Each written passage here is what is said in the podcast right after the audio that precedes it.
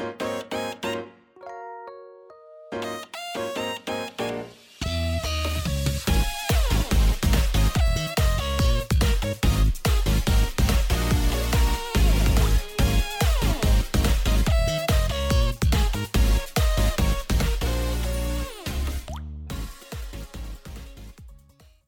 嗨，各位朋友，大家好，我是 H，欢迎来到 H H H 的周日回忆中 EP 三十五集啊！最近呢，我们也要搬回家了，所以呢，我就在开始整理家里的东西，然后 弄东东西的啊，对，因为呃。有我的东西蛮多的，那我占了蛮我家蛮大的位置，所以我要把一些东西清掉啊。那在清的时候呢，就我就看到了一些我以前留的东西啊，像是大学时期参考用的 D N 啊，因为做平面设计要看一些 D N 嘛，然后还有呃一些产品型路有的没有的，然后还有一些工业设计的东西，工业设计的那些别人做像什么哎电脑型录，嗯对，因为要设计电脑外壳嘛或什么之类的，反正总而言之，什么工业的呃设计的东西或平面设计的东西的参考东西超多的，还有一堆乐谱哦。总而言之就是这样子，然后我就在这边整理，然后 又丢了一堆书哦，然后丢了一堆设计的书，我就有一种，哎，这些设计书和设计的资料我应该是用不到了吧？设计书我是留着，因为真的舍不得丢啊，因为以前大学生一本一本买下来，一本都是一千两千块的那个平面的 D N 那个国际型录，你知道。国际的那个该怎么讲？国际的算了，行路吧，就这样吧。就是成很多广告作品得奖的作品，然后会压成一整本连件那样子，对吧？连件啊，我在讲什么？对，然后有设计的连件，那个工业设计的连件，然后总而言之就是一大堆。嗯、那要丢也不是，不丢也不是，那丢了又觉得好像舍弃，把自己的某种东西舍弃掉的感觉，就有点惆怅了。对啊。那你说设计的那些东西，我会不会拿起来再翻呢？偶尔会啦，哈，当然一年不会翻超过十次啦。我看电脑看脸书的时间都还比我看实际上的书多了。嗯，看那些书的时间，设计书籍可能真的不超过十次啦。书，呃，然后其他种类的书可能会比较多一点。然后电子书的话，比例也算算是越来逐逐渐的提高，大概。对，所以纸本就真的是慢慢的思维，然后很多东西也都是这样子。那我说我就丢了一堆东西掉。好，那就像我讲的，呃，我丢了一堆设计以前的草稿啊，然后还有书籍，然后一些行录有的没有的丢了嘛。我就觉得好像把自己的某个部分割舍掉的感觉。我以前会把我那个画的这些草稿很多啦，大概 一叠吧。不是那一叠的数量大概是该怎么讲，一百多，快一百公分吧，一张一张的纸，然后叠起来，然后我把它一本一本加起来的设计草稿，原先我把它丢掉了，那后来又整理整理整理，那又舍不得，又把它捡了回来，就放好，放在收得起来，然后就丢了，没有丢掉。那对，就像我讲的，好像丢了些，虽然你那些东西我现在看我也不知道我以前在写什么，但是或画什么，我现在。但是就舍不得丢，就很好笑。然后还有一些像是呃乐谱啦，乐谱我就很纳闷，我到底要不要丢？乐呃乐还有上课的笔记，呃学吉他的笔记这些东西，我就那时候我就看这东西，我真的还记得吗？真的不丢吗？呃，音乐的杂志倒是丢了蛮多的，但是那个乐谱的部分。就舍不得丢，我也不知道为什么，我不太可能拿出来，不太可能会再继续弹吉他，或者是嗯，应该说不太可能去那弹吉他吗？也不是啦，呃，弹吉他 会不会弹我不知道哦，但是我会不会再拿拿起来，有机有朝一日再弹，我想是有可能有机会的，但是那个机会不是那么大。那乐谱留着，其实对我也没有什么太大的意义啦。对，那丢了嘛，我就觉得好像舍不得，好像又把自己的某个部分割舍掉。虽然有些是影印的，影印的倒是丢了，我倒是觉得不太行啊。对不起，呃，就是 支持正版。然后有时候我那个谱哦，都把是抠来抠去的，对不起。那正版的倒是还好，因为这就也丢了一丢掉了哦。但是比较喜欢的乐团是有留着的哦，对，都是日本的乐团。然后或者就是割舍掉自己嘛，也不是哦。好，就这样啊，这废话了，废话。就断舍离是一件真的很难的事情，真的。好，那像再来，最近比较有趣的就新闻是狒狒嘛，对，比较有趣的新闻。原本我留了一大篇的狒狒新闻要来聊，但是呃，因为我今天我比较晚录音啊，那就不是礼拜天录，要录音的时候菲菲已经回去了啦。哦，我原先就原先其实就是抱持着哎。在看那个荒谬的新闻的感觉啊，狒狒跑，大家都在全省追菲菲哦，你知道吗？就很像那个《铃芽之旅》，《铃芽之旅》也是那个呃，钥匙变成猫，然后大家会追着那个猫嘛，对不对？那我们有点像是在看那个钥匙变成猴子，然后猴子在跟着跑，那狒狒狒狒在跟着跑，那我就也在看那个狒狒的新闻。最近就是沸沸扬扬嘛，对，那只狒狒叫做洋洋，叫做沸沸扬扬，好烂梗。好了，那这个狒狒的新闻呢？其实我一开始看是真的蛮有趣的。然后到了后面，狒狒被抓了，狒狒被呃猎人哎枪击，然后身亡，不治身亡嘛。好，总之就是这样子。那一开始的责任单位都在。就是互推互踢皮球嘛，然后也互不承认嘛，那我都能理解这些事情，我都能理解。那甚至作秀后，呃，甚至到了呃要拍照给女儿看或什么什么之类的，我都能理解。对，因为当下他们的心情或什么之类，我都能理解哈。我都觉得这都算是，我不能说是算是正常的，但是我都能理解他们这些人的行为哈。我都不会觉得太过生气，因为毕竟还是还算是我能包容的范围哦，都我包容范围真大哦。好，那无论是菲菲的事，我觉得可能当下没办法做出决定，或做出错误的决定，或做出什么什么决定都 OK。对，枪杀了就是杀了哈，或踢皮球，那为了自保也很正常，这就是人性了。那拍照炫耀，这也很正常。这也是人性啊！那到了最后隔天，那菲菲要送走的时候，一堆人跟他行鞠躬尽礼。然后我看到，我真的是当下我就炸掉了。我就想说：天哪，这些人到底在干嘛？我到底看了什么新闻呢？啊，作秀做过头了，真的是这样子啊！我真的觉得我受不了，完全受不了。最后要去跟他鞠躬敬礼这件事，你要嘛你就爽快承认是谁的错误，这样就好了。你那边鞠躬道歉干什么？杀了就杀了，道歉是没有意义的。那这件事情就真的只是作秀、自保什么之类，我都觉得是人之常情啊。那你最后那个作秀到底是做给谁看的？我反而是因为最后的作秀，我不知道是专门做给谁看，我更加的更加的生气哦。我觉得，哎、有担当就承担起来。是我做的，我的错，这样子。对，那为了保护人民的安全或什么什么之类，讲出官方冠冕堂皇理由都 OK。但是最后最后跑去跟他道歉，到底是道歉什么意思的？我真的不懂。你的道歉就只是为了作秀给人民看而已。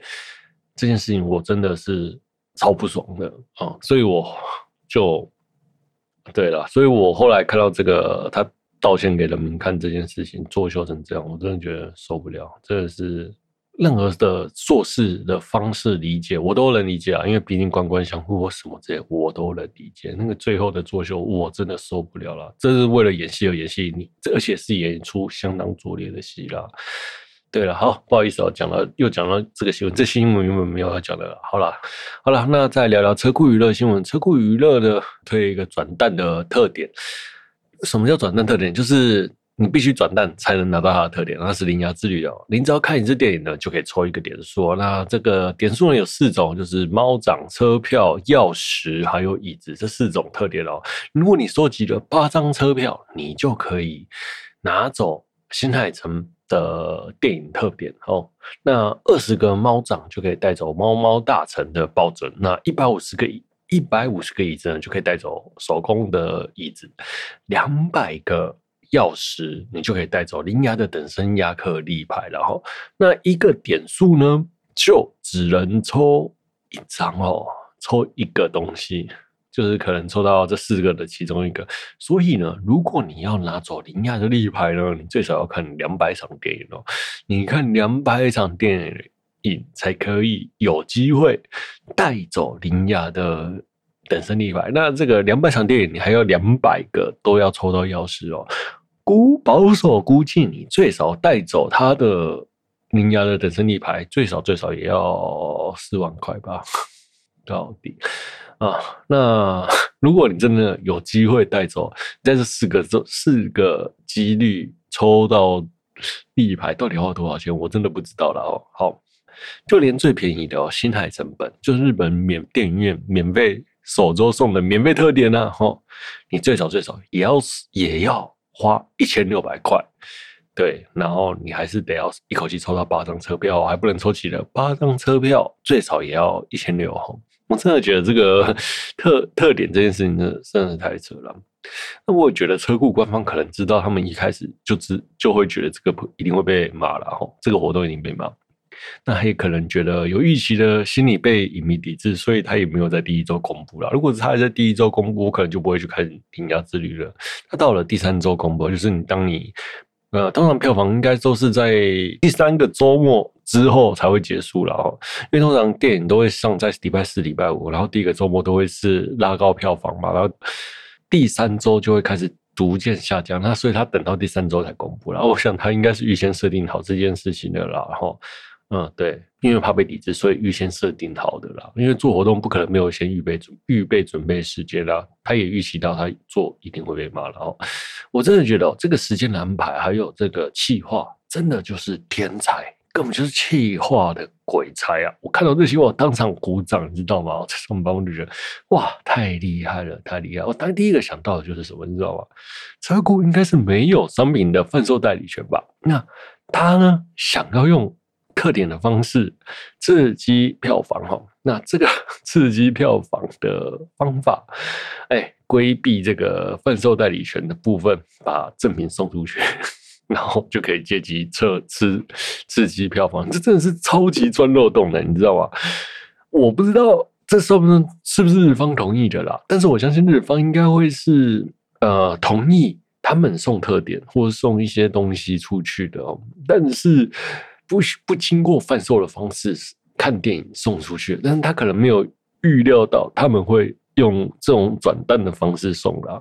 我不知道他到底有没有跟日方这样讲啊？但是如果没有，那他又这么做，那我真的觉得规避这个方式，那个商品贩售的方式，用这个变相的贩售来刺激票房，根本就是天才，超强。厉害啦，真的不愧是最会钻漏洞的台湾人，我真是夸奖的意义，夸奖的意思啊，就是真的想到这方法真的很厉害的，但是这个中奖几率真的是高的离谱了，啊，低的离谱了，低的离谱了，它也太贵了啦。好了，就这样，那那这个活动一出呢，车库呢的很多脑粉嘛，就通通闭嘴了。那 PPT 呢，大骂嘛，好了。接着下来就完全没有讨论度喽，嗯，我甚至我也找不到这个企划还在不在了哦，嗯，对，如果有还有还有还有在收集的朋友，记得告诉我哈。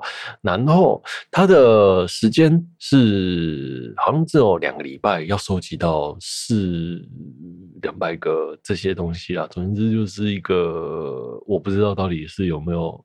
有有有没有有没有机会啦？吼，那如果真的大家好了，呃，三十个人收收集到铃芽的等身立牌好了，车库到底是赚还是不赚呢？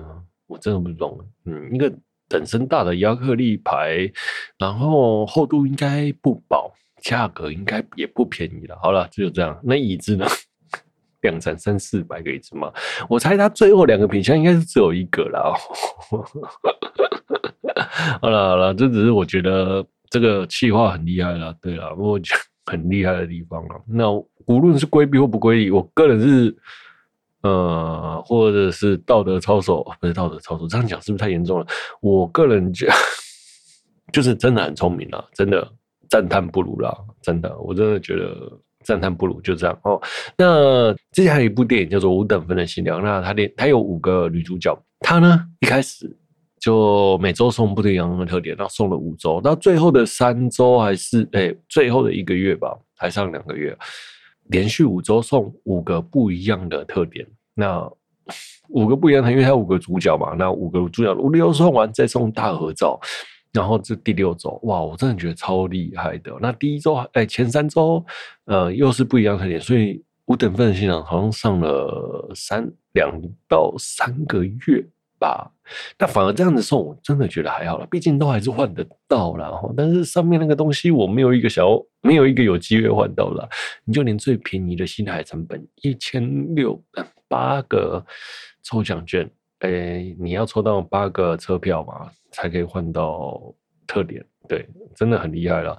那 真的也很难换了，我是这么觉得啦。好了，好了，就这样。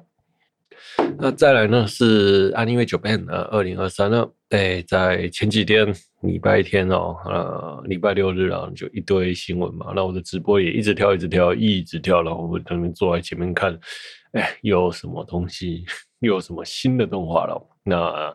新的动画，今年的七月会播出《咒术回战》第二季，然后还有《瑞林》哎，第二季哈，呃，第三季哈，然后还有《Fate Stay Fake》也是七月。那好威秀呢？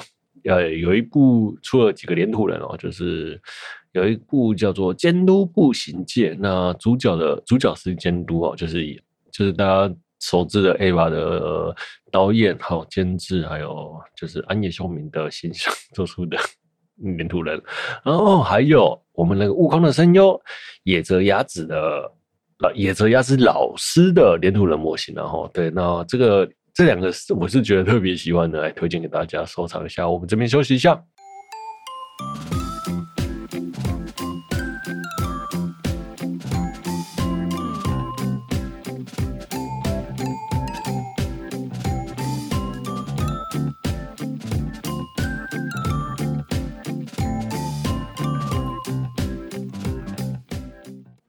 好，OK，我们回来接着下我们聊聊，在地下城邂逅是否搞错了什么？第四季哈灾厄篇哦，那这个前面我就不再赘述了，然后因为已经讲了四季之多了，哎，四季我已经讲也讲了三次还是四次了哦。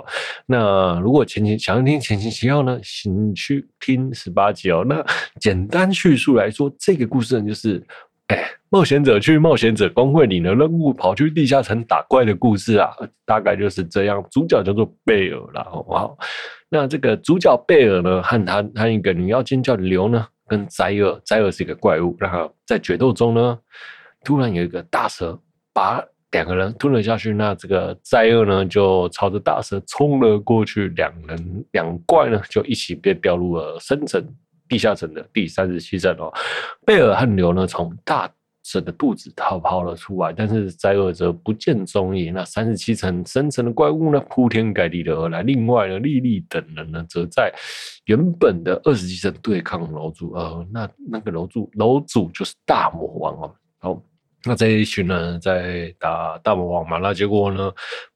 那个捕师又在那边懦弱的发抖，我看那个捕师在那边发抖，这个是觉得真的是猪队友。然后大家打得这么起劲的时候，又很难打怪的，很难打赢的时候，还没脱离困境，你知道吗？那结果呢，就在那边腿软打不动，到底是什么？那补血呢？动画是没做出来，他没有补血了，我不知道。那但是在我看来，他是动也动不了了哦。那王呢？为了打他，那他腿就是腿软了，还移动不了别人，他就帮他挡那个魔王怪物的火焰哦。好了，我真的觉得这个猪队友真的是让我超级崩溃的哦。好了，那再来，王呢潜入海水里哦。呃，里面有一个角色叫做命哦，命呢，他能感知网在哪里，他什么时候会攻击，那只网也很聪明的出来，先把命给弄下水哦，那一群食人鱼咬了上来啊，先把那个能感知他什么时候浮出水面的人处理掉，真的是魔高一尺道，呃，道高一尺魔高一丈啊！哦，好了，那原先好不容易找到应对方法的大家。就失去了命，又被打回原形。大家都以为面死了，然后悲愤的反击了。然后命呢，就在水下恢复了意志、意意识，困住了王。那大家呢，努力打败了王。OK，那那个王呢，被打败了，楼主啦被打败了。后面就开始地震了哈。这些人呢，原先想要往上逃出地下城，但是呢，古斯就跟大家说，叫他往下走，叫他往下走。为什么呢？因为他说。他一直做一个预知梦，他到了这个关键，然后领悟了预知梦里面的预言是什么回事，就是梦里的预言叫他们往下走，就这样。那他一直在整部作品里面，从第四季的一开始，他就是在讲预知梦。预知梦，预知梦，他的梦境和逃出的关键。那他一直很纠结这个预知梦的事情，对。然后从头到尾就在讲这预知梦，又讲的不明不白。然后，那这个猪队友，对，那个捕食猪队友，就叫他相信他的话。哈，那这个人哦，已经是一个猪队友了，你还要相信他的话？如果是我啦，我是真的不会相信的啦。我。看到猪队友，然后毫无贡献的猪队友，你要我相信他的话，我怎么可能会相信？好了，但是剧情安排的，大家还是相信他，那大家也就顺利的逃离了危机哦。OK，那一行人呢就跟着往深层去前进，去拯救我们的主角贝尔。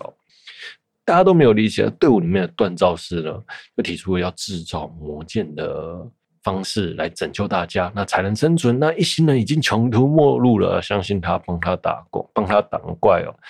那他就想到铁匠要如何帮助队友。那他的信念就是工匠之神告诉他，只要有火有锤子，就能打造武器。而无论在哪里，只要有火有锅子，就是厨师，就可以喂饱队友，对吧？好，但是啊，好了，总而言之，我个人看到这边，我超级想吐槽的，到底要花多少时间打造？又没说，平常你在打造一把武器，都花了两三天，现在要打一把武器。然后大家就帮你打怪，要挡多久？两三天吗？不对吧？你们已经穷途末路了，搞一把武器一两个小时就好了，你也就很难了吧？对，以前你要花一整天打造武器，真的这是一两个小时解决了吗？他也没有讲，也不知道多少时间了。嗯，这时候他开始打造武器了，大家也就莫名其妙相信他。这个相信真的是超级无厘头的哈。但是当下看了还是稍微有点那么秘密的热血了。哦，好，对。毕竟整部戏那个呃主角的另外一边基本上都做的没有相当好，我是这么觉得。因为制作组把很大的范围都拿掉了啦，呃，对，因为看得出很多剧本都很残破不堪啊。就连我这种还没看过原作、从来不看原作的人，我都觉得这个剧本超级残破不堪的。OK，好，那正当那个铸造师在打打哎打造武器的时候呢，怪呢就已经攻到你家楼下了哦，对，这里要开始做弓箭，这个真的超荒谬的啦！哦，好了好了，那结果你真的让他做出来了啦。那以前的魔剑呢就使用了限制，那他在打造的时候就说我要做一把无限制使用的魔剑呢，对，然后就才真的被他打造出来了。哇塞，真是太厉害了啊！根本就是开外挂哦，这是到底是三尺啊！哇，好了，那一行人拿到那把魔剑之后呢，就。顺利的过了那一关，结果又遇到困难。那遇到困难之后呢？那援兵又出现，哎，剧真真剧情需要啦，哦，就大家也一行人就顺顺利利的往下走了下去哦。然后再聊聊我们的男主角贝尔。那贝尔呢和金发女妖金流，哎，对，那就掉入了深层。他们开始就到来一个那个生存大冒险哦，啊，一直被怪异追着跑了。那他们有看到。好不容易来到一个比较安全的地方，看到有冒险者，那冒险者已经死去了，已经死到剩呃尸骨未寒吗？不是，他们不是尸骨未寒，他们连肉都没有了，哪里未寒了？好了，总而言之就是已经死到死到不能再不知道多久了，然后就把他们的物品拿出来使用。两个人呢又遍体鳞伤，然后轮流的睡了五分钟。然后呢，当下我看到五分钟真的是能好好休息吗？我真的是不。懂了，好，好，那这边呢，牛呢在梦境呢梦到了以往和眷属的相处，那牛呢的过去就因为自己以前懦弱不敢攻击宰尔，同伴呢也保护为了保护他而使他很内疚。所以呢，他就杀了那些召唤出那个灾厄的眷族，那还杀害了那个有关暗黑势力所有所有的人哦。认真来说，我真的觉得黑掉的妖精还蛮凶的啦，真是个奇怪的癖好。好了，那好不容易恢复完了，刘呢就在一边教贝尔生存在深层生存的技能，一边逃离。那故事很明确的就在说这一段就是在说生存的取舍啦。我觉得为了生存的取舍。给人的感觉，然后这这里很贴近现实感，然后也很有营造出危机的感觉。我个人是蛮喜欢这一段的哦。那他们呢，后来到了一个竞技场，遇到大量的怪物围攻。哎，正当刘决定要牺牲自己，拖住怪物的脚步，让贝尔生存的时候呢，贝尔从另外一边绕了出来拯救了刘。那两人又掉到了洞窟里。那也甚至呢，贝尔在冲出来的时候，他手中蓄力，他有一个技能叫做英雄愿望哦，英雄愿望还是英雄夙愿？好，我忘了。总言之，就是贝尔很想成为英雄，只要他想要拯救什么人的时候，就可以发动这个技能，然后就会发挥出比以前更大的威力啊！对，简单来说，就是一个开外挂的能力哈，特别是主 主角的外挂。就这样，好，这个我这这个英雄愿望，我个人是觉得很 OP 的，哈。总言之，他那个可以发挥好几倍的愿望，然后就把那个竞技场整个炸烂，然后他和牛呢两人就跌到了竞技场下面。那竞技场下面呢有一个安全的地带，有小溪，有河流嘛，然后又没有怪物的袭击袭击，那他们就把身上血血迹清洗干净，然后因为。身上全湿了，然后刘呢就提议两个人呢就是裸身去吧。那这时候刘呢就也充分的意会到，哎，他好像喜欢贝尔哦，想要告白，但是又没有办法哦，就这样。好了，在这个刘跟。贝尔相拥的时候，对，就是所有的网络媒体、网络媒体，巴哈姆特，嗯、全世界吧都暴动了，真的，就连我自己看到这一幕都觉得啊，刘好香，对不起。好了好了，那这一段就是大家自己去看吧。哦，那两人呢要逃离赛尔吉人，到达三十六层的时候，就发现怎么都没怪呀、啊。那发现哎。灾厄出现了，原来灾厄把所有的怪都给吃了，变成它的养分。这时候的灾厄也变得超恶心的哦。灾厄牺牲了自己的速度呢，然后却能呢使用那个那些吃下去怪物的能力哦，你知道吗？就是好像原本的王是第一阶，现在的王变第二阶的攻击模式哦。那这边贝尔呢腹部呢遭受一个穿刺的攻击哦，对，就是然后发射东西被刺到贝尔，刺到贝尔从地上伸出来的骨刺之类的。穿过了贝尔的腹部，贝尔呢用那个火焰，那个闪电闪电火焰，火焰闪电哦，好，fire pump 不是 fire pump，那是火焰炸弹。好了，首先就忘了哦，就是烧自己的伤口。那这边烧自己的伤口，那个疼痛感，松冈真诚真的配的超棒的，痛到我都觉得，拜托松冈你没事吧？拜托不要这样子。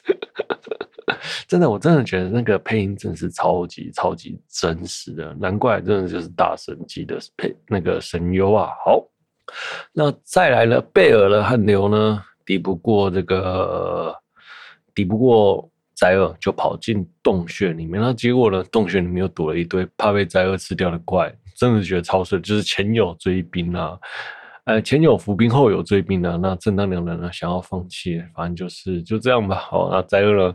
为了攻击两人，顺便就把那些怪给清了。那灾厄眼看洞穴进不去哦，就在洞穴里面等他。那卡在洞穴里面的两人也出不去呢，就躺在地上，两人互相拥抱。刘呢也放弃了生存哦，昏睡了过去。贝尔决定出来单杀，果然是真男人，果然是男主角啊！两个人打不赢的怪，你一个人单刷，你就刷得赢吗？真的是太天真了哦！对啊，男主角得要这么天，宁可战死也不愿意屈服啊！好了，如果是我就我会直接放弃生存，要抱抱着香香的女妖精睡睡觉吧，死去哎，可以的啦，可以的啦，这个愿望 OK 了哦。好了，好了，那刘呢，在梦境中和郡主对话，那这个里面的故事，因为刘一直在梦境里面。跟好像有点像是自我思考，或者跟自己心中的深层聊闲聊，到底是不是真的有其他人跟他谈话，他也不知道。那他这样子反反复复的在这下半部以来就一直在做这件事情，那也解开了心结，那他决定出去帮助贝尔。好了，那两人呢，在一番的苦战中，贝尔炸烂了塞尔的手，那刘呢？就用魔法哦，就是黄金之风哦，对，应该叫黄金之风吧？哦，好，那黄金之风呢，就是有很多球球嘛，然后会攻击敌人。那那些敌人，那个旁边的球呢，就变成他眷族的人的模样，他还喊出眷族的人的名字，好像是有点像是啾啾的替身是怎样之类的。然后最后一集，他把他把那个球握在手上，往下飞过去，攻击了灾厄厄。哦，这时候弹幕就刷了一排螺旋丸，超帅！对，就螺旋丸没错，我自己也觉得是螺旋丸啦。好，那这个呃两他打赢了灾厄之后呢，两人就昏了过去。那其他的眷族呢，就是莉莉一行人呢来到了这边，然后看到了贝尔跟牛，然后把他们救出去。那这集就结束了哦。好嘞，那这边我想聊一下哦，这边松冈的演技，我个人觉得松冈演技真的是超棒的，你知道吗？因为前一阵子一直在听松冈真诚在演一些呃变态的角色啊，或是有病的角色之类的，就对，好像前一阵子都。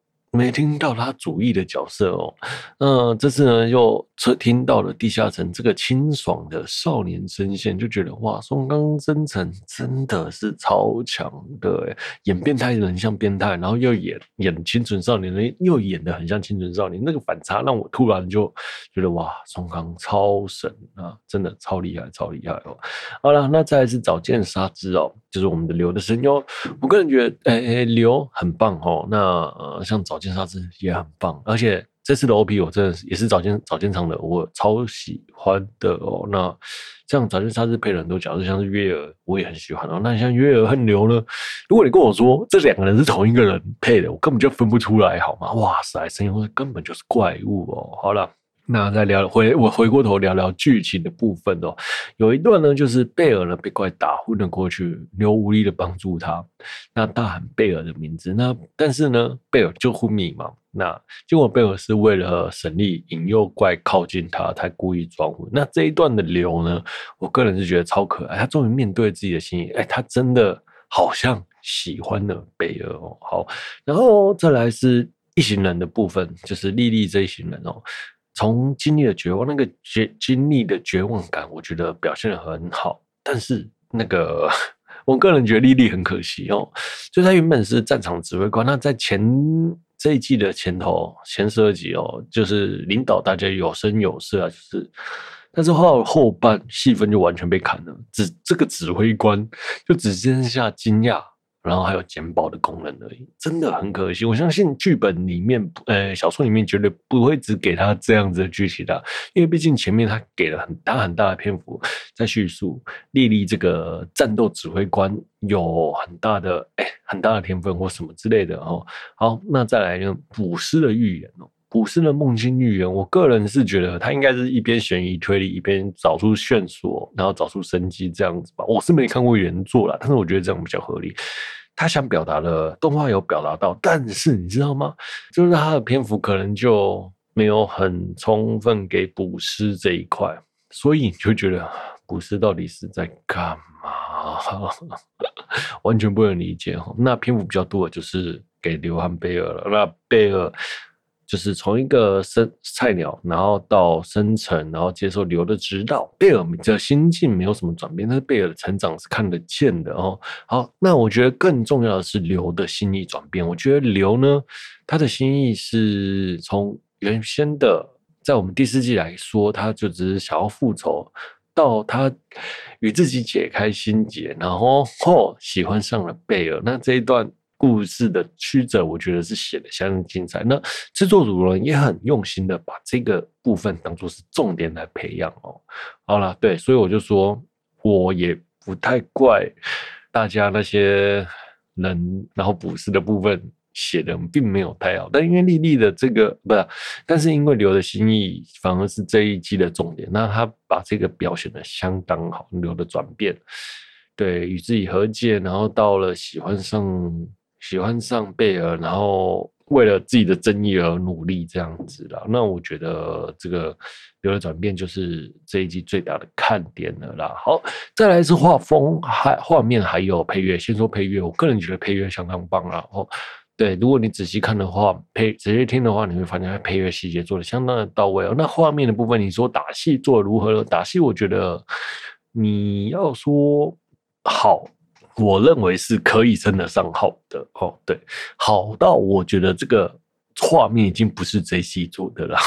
可见 JC 以前真的是做的不是太好啦，大概就这样子啊。嗯，对，这啊、我觉得这个画面蛮让我惊艳的啦。好了，那这个地下城第四季呢，我个人是觉得相当不错的，从呃也是这三季以来我觉得最好看的啦。诶，从他们一开始进入地下城，然后到。到遇到灾厄，然后到打灾厄这个部分，虽然故事很王道，但是我个人觉得刘的转变，我个人对于这个给他的分数是蛮高的。OK，好。好了，那今天就聊到这了，我是 H O。那如果你有喜欢我节目的朋友，欢迎订阅、分享，欢迎在 Apple Podcast 五星推播我的节目，也欢迎大家跟我留言聊动画。如果本期节目有聊遇到，那真是再好不过的事情了。我是 H O，我们下周见，拜拜。本期节目是由最近工作好多的我为您放送播出，拜拜，See you next time。